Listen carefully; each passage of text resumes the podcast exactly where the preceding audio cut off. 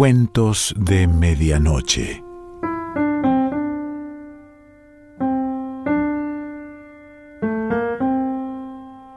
El cuento de hoy se titula El diente de ballena y pertenece a Jack London.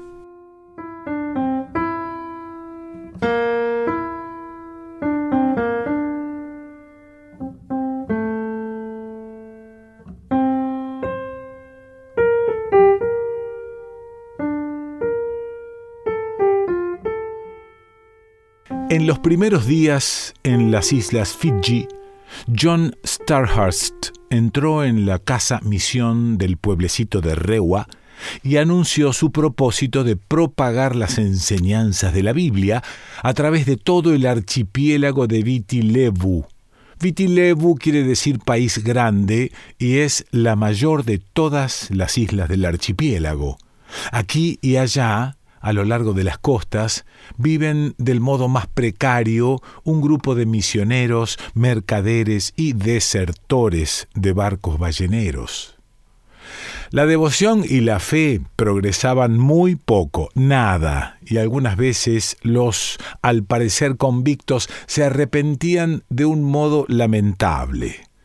Jefes que presumían de ser cristianos y eran por tanto admitidos en la capilla, tenían la desesperante costumbre de dar al olvido cuanto habían aprendido para darse el placer de participar del banquete en el que la carne de algún enemigo servía de alimento. Comer a otro o ser comido por los demás era la única ley imperante en aquel país, la cual tenía trazas de perdurar eternamente en aquellas islas. Había jefes como Tanoa y Tuquiláquila que se habían comido cientos de seres humanos. Pero entre estos glotones descollaba uno llamado Ra Undre Undre. Vivía en Taquiraki y registraba cuidadosamente sus banquetes. Una hilera de piedras colocadas delante de su casa marcaba el número de personas que se había comido. La hilera tenía una extensión de 250 pasos y las piedras sumaban un total de 872, representando cada una de ellas a una de las víctimas. La hilera hubiera llegado a ser mayor si no hubiese sucedido que Ra Undre Undre recibió un estacazo en la cabeza en una ligera escaramuza que hubo en Sorno Sorno, a continuación de la cual fue servido en la mesa de Naungabuli, cuya hilera de piedras alcanzó tan solo el exiguo total de 88. Los pobres misioneros, atacados por la fiebre, trabajaban arduamente esperando que el fuego de Pentecostés iluminara las almas de los salvajes. Por aquella época fue cuando John Starhurst proclamó su intención de enseñar la Biblia de costa a costa y su propósito de penetrar en las montañas del interior al norte del río Rewa. Sus compañeros misioneros trataron en vano de disuadirlo. El rey de Rewa le advirtió que seguramente los montañeses le aplicarían en cuanto lo vieran el kai, esto es, que se lo comerían, y que el rey de Rewa, como cristiano, no tendría más remedio que declarar la guerra a los montañeses, que lo vencerían, a él se lo comerían y luego entrarían a saco en Rewa y por tanto esta guerra costaría cientos de víctimas. Más tarde, una comisión de jefes indígenas de allí mismo se entrevistaron con él. Starhurst los escuchó pacientemente, pero no cambió un ápice su decisión. Estaba seguro de que enseñando la Biblia en todo el Viti Levu no hacía más que cumplir un mandato divino y que se creía el escogido por Dios para tal fin. Los mercaderes apelaron grandes argumentos para disuadirle de la idea, a todo lo cual él contestó Sus observaciones no tienen para mí valor alguno. Están inspiradas en el temor de los daños que en sus mercaderías se puedan causar. Ustedes están muy interesados en ganar dinero y yo en salvar a los habitantes de estas islas negras. John Starhurst no era un fanático. Él hubiera sido el primero en negar esta imputación. Era un hombre eminentemente sano y práctico. Estaba seguro de que su misión iba a ser un gran éxito, pues tenía la certeza de que la luz divina alumbraría las almas de los montañeses, provocando una sana revolución espiritual en todas las islas. Un hombre, tan solo, aprobó la decisión de Starhurst. Era Ra Vatu quien lo animaba en secreto y le ofreció guías hasta las primeras estribaciones de las montañas. El corazón de Ra Batu comenzaba a emanar luz y bondad. Ya había hablado en varias ocasiones de querer convertirse en cristiano y hubiera tenido acceso a la pequeña capilla de los misioneros a no ser por sus cuatro mujeres, a las cuales quería conservar, pero había asegurado a Starhurst que sería monógamo tan pronto como su primera mujer muriese. John Starhurst comenzó su gran empresa por el río Rewa en una de las canoas de Ra Batu. A distancia se divisaban las montañas en las que se veían varias columnitas de humo. Starhurst las contemplaba con cierta impaciencia. Algunas veces rezaba en silencio, otras se unía a sus rezos un maestro indígena que lo acompañaba, Narau, que así se llamaba, era cristiano desde hacía siete años. Su alma había sido salvada del infierno por el doctor James Ellery Brown, que lo había conquistado con unas plantas de tabaco, dos mantas de algodón y una gran botella de un licor balsámico. A última hora y después de cerca de veinte horas de solitaria meditación, Narau había tenido la inspiración de acompañar a Starhurst. Maestro, con toda seguridad te acompañaré, le había anunciado. El misionero lo abrazó con gran alegría. No cabía duda de que Dios estaba con él, ya que con su ejemplo había decidido a un hombre tan pobre de espíritu como Narau obligándolo a seguirle. Yo realmente no tengo valor, soy el más débil de los siervos del Señor, decía Narau durante la travesía del primer día de viaje en canoa. Debes tener fe, mucha fe, replicaba animándole Starhurst. Otra canoa remontaba aquel mismo día el río Rewa, pero con una hora de retraso a la del misionero, y tomaba grandes precauciones para no ser vista. Iba ocupada por Erirola, primo mayor de Ra Batu y su hombre de confianza. En un cestito llevaba un diente de ballena. Era un ejemplar magnífico. Tenía seis pulgadas de largo, de bellísimas proporciones, y el marfil con los años había adquirido tonalidades amarillentas y purpúreas. El diente era propiedad de Ra Batu y en Fiji, cuando un diente de esa calidad intervenía en las cosas, éstas salían siempre a pedir de boca, pues es esta la virtud de los dientes de ballena. Cualquiera que sea el que acepta este talismán, no puede rehusar lo que se le pida antes o después de la entrega, y no hay un solo indígena capaz de faltar a ese compromiso. La petición puede ser desde una vida humana hasta la más trivial de las alianzas o peticiones. Más allá, río arriba, en el pueblo de un jefe llamado Mongondro, John Starhurst descansó al final del segundo día de canoa.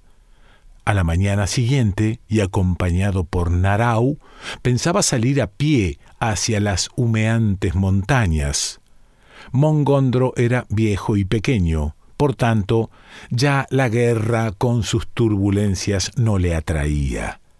Recibió al misionero con cariñosas demostraciones, lo sentó a su mesa y discutió con él de materias religiosas. Mongondro tenía espíritu inquisitivo y rogó a Starhurst que le explicase el principio del mundo. Con verdadera unción y palabra precisa, relató el misionero el origen del mundo de acuerdo con el Génesis, y pudo observar que Mongondro estaba muy afectado. El pequeño y viejo jefe fumaba silenciosamente una pipa y quitándola de entre sus labios movió tristemente la cabeza. No puede ser, dijo. Yo, Mongondro, en mi juventud era un excelente carpintero y aún así tardé tres meses en hacer una canoa, una pequeña canoa. Y tú dices que toda la tierra y toda el agua la ha hecho un solo hombre. Ya lo creo, han sido hechas por el único Dios verdadero, interrumpió Starhurst. Es lo mismo, continuó Mongondro, que toda la tierra, el agua, los árboles, los peces, las montañas, el sol, la luna, las estrellas, hayan sido hechos en seis días. No, no y no. Ya te he dicho que en mi juventud era muy hábil y tardé tres meses en hacer una pequeña canoa. Esa es una historia para chicos, pero que ningún hombre puede creer. Yo soy un hombre, dijo el misionero. Seguro tú eres un hombre, pero mi oscuro entendimiento no puede adivinar lo que tú piensas y crees, pues yo te aseguro que creo firmemente que todo fue hecho en seis días. Eso dices tú, eso dices tú, replicaba humildemente el viejo caníbal. Cuando John Starhurst y Narau se fueron a dormir, entró en la cabaña Erirola, quien después de un discurso diplomático entregó el diente de ballena a Mongondro. El jefe lo examinó. Era muy bonito y deseaba poseerlo, pero adivinando lo que le iban a pedir, no quiso aceptarlo y se lo devolvió a Erirola con grandes excusas. Al amanecer del día siguiente, Starhurst se dirigió a pie hacia las montañas, calzado con sus hermosas botas altas de una sola pieza, precedido de un guía que le había proporcionado Mongondro. Lo seguía el fiel Narau, y una milla detrás, y procurando no ser visto, iba Erirola, siempre con el cesto en el que llevaba guardado el famoso diente de ballena. Durante dos días fue siguiendo los pasos del misionero y ofreciendo el diente a todos los jefes de los pueblos por donde pasaban, pero ninguno quería aceptarlo, pues la oferta era hecha tan inmediatamente después de la llegada del misionero que sospechando todos la petición que les iban a hacer a cambio del diente, rechazaban el magnífico presente se iban internando demasiado en las montañas y Erirola optó por dirigirse, aprovechando pasos secretos y directos, a la residencia del Buli de Gatoka, rey de las montañas. El Buli no tenía noticias de la llegada del misionero y como el diente era un soberbio y bello talismán, fue aceptado con grandes muestras de júbilo por parte de todos los que lo rodeaban. Los asistentes estallaron en una especie de aplauso. Pronto llegará aquí un hombre blanco, comenzó a decir Erirola tras una breve pausa. Es un misionero y llegará de un momento a otro. A Ra Batu le gustaría tener sus botas, pues quiere regalárselas a su buen amigo Mongondro y también desearía que los pies se quedasen dentro de las botas, pues Mongondro es un pobre viejo y tiene los dientes estropeados. Asegúrate, gran Bully, de que los pies se queden dentro. El resto del misionero se puede quedar aquí. La alegría del regalo del diente se aminoró con tal petición, pero ya no había medio de rehusar, estaba aceptado una pequeñez como es un misionero no tiene importancia, replicó Erirola. Tienes razón, no tiene importancia, dijo en alta voz el bully, Mongondro detrás de las botas. Vayan ustedes tres o cuatro y tráiganme al misionero, teniendo cuidado de que las botas no se estropeen o se vayan a perder. Ya es tarde, exclamó Erirola. Escuchen, ya viene. A través de la maleza espesísima, John Starhurst, seguido de cerca por Narau, apareció. Las famosas botas se le habían llenado de agua al vadear el río y arrojaban finísimos surtidores a cada paso que daba. En la mirada del misionero se leía la voluntad y el deseo de vencer. Tan convencido estaba de su misión divina que no tenía ni la más ligera sombra de miedo a pesar de que sabía que era el primer hombre blanco que se había atrevido a penetrar en los inexpugnables dominios de Gatoka. John Starhurst vio al bully salir de su casa seguido de su séquito de montañeses. Te traigo buenas nuevas, dijo saludando el misionero. ¿Quién ha sido el que te ha enviado? preguntó el bully sorda y pausadamente. Dios. Ese nombre es nuevo en Viti Levu, replicó el bully. ¿De qué islas, pueblos o chozas es jefe ese que tú dices? Es el jefe de todas las islas, pueblos, chozas y mares, contestó solemnemente Starhurst. Es el supremo dueño y señor de cielo y tierra, y yo he venido aquí a traerte su palabra ¿Me envía por tu conducto dientes de ballena? replicó insolentemente el bully. No, pero mucho más valioso que los dientes de ballena es... Entre jefes esa es la costumbre, interrumpió el bully. Tu jefe o es un negro despreciable o tú eres un gran idiota por haberte atrevido a venir a estas montañas con las manos vacías. Mira, fíjate, otro mucho más generoso ha venido a verme antes que tú. Y diciendo esto, le mostró el diente de ballena que acababa de aceptar de manos de Erirola. Narau empezó a desfallecer y a sentirse angustiado. Es el diente de ballena de Ra Batu, le dijo al oído a Starhurst. Lo conozco muy bien, y ahora sí que no tenemos salvación. Un obsequio muy estimable, contestó el misionero pasándose la mano por sus largas barbas. Ra Batu se las ha arreglado de modo que seamos bien recibidos. Pero Narau no las tenía todas consigo y disimuladamente empezó a alejarse de Starhurst, olvidando sus promesas de fidelidad hechas al empezar la temeraria aventura. Ra Batu será cristiano dentro de muy poco tiempo, empezó a decir el misionero, y yo he venido a que tú también te hagas cristiano. No necesito nada de ti, contestó orgullosamente el bully, y es mi decisión que mueras hoy mismo. El bully hizo una seña a uno de sus montañeses, quien avanzó, haciendo filigranas en el aire con su masa de guerra. Narao, viendo el pleito perdido, corrió a ocultarse entre unas chozas donde estaban las mujeres y los chicos. Pero John Starhurst se abalanzó hacia su ejecutor por debajo de la masa y consiguió rodearle el cuello con sus brazos. En esta ventajosa posición comenzó a argumentarle Cometerás un pecado muy grande si me matas, decía a su verdugo, yo no te he hecho ningún daño ni a ti ni al bully. Tan bien agarrado estaba el cuello del montañés que los demás no se atrevían a dejar caer sus masas por miedo a equivocarse de cabeza.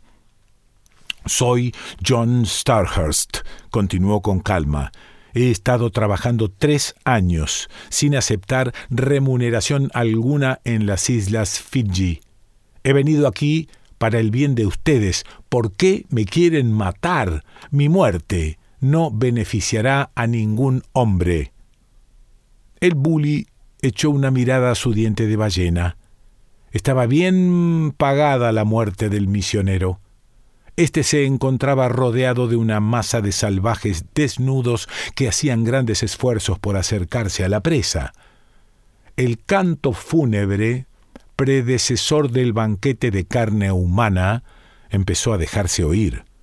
Tan hábilmente pegaba el misionero su cuerpo al del montañés que no había medio de asestarle el golpe de gracia.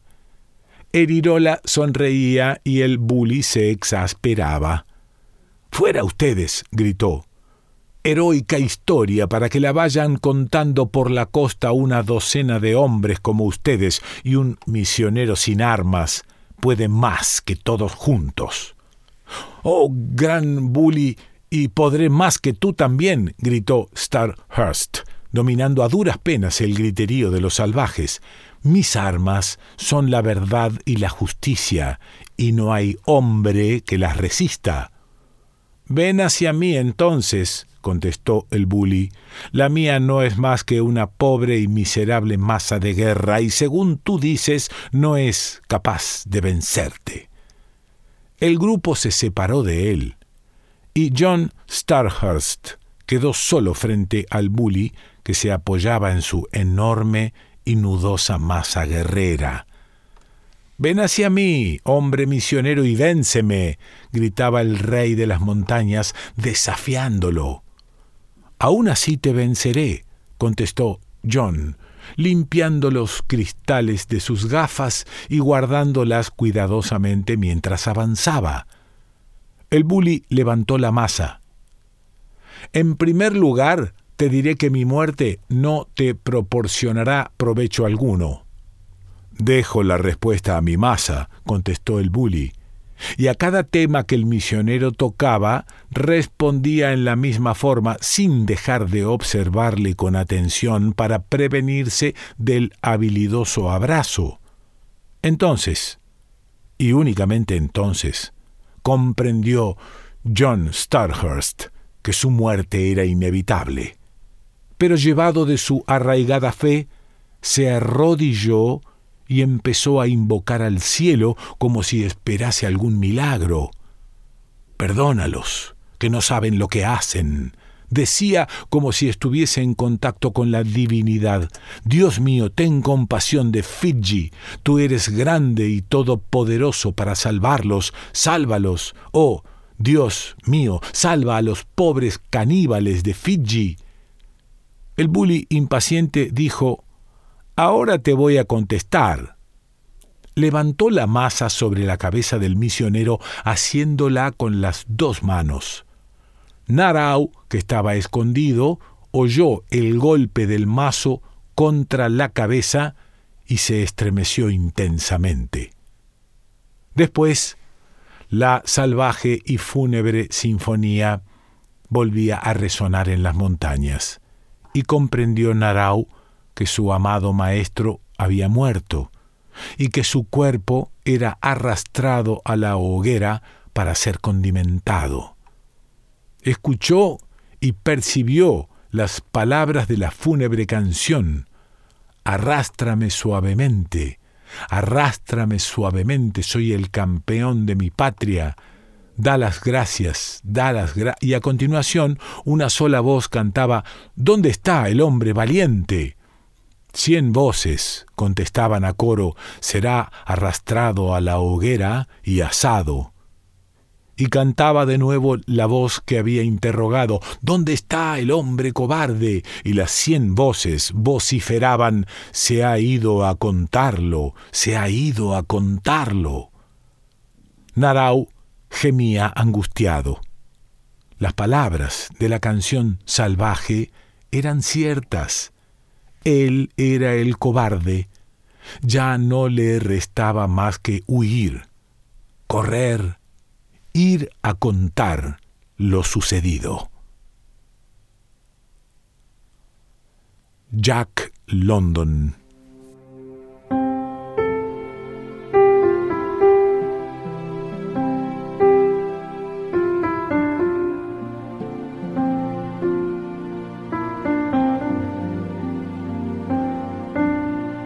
Cuentos de Medianoche.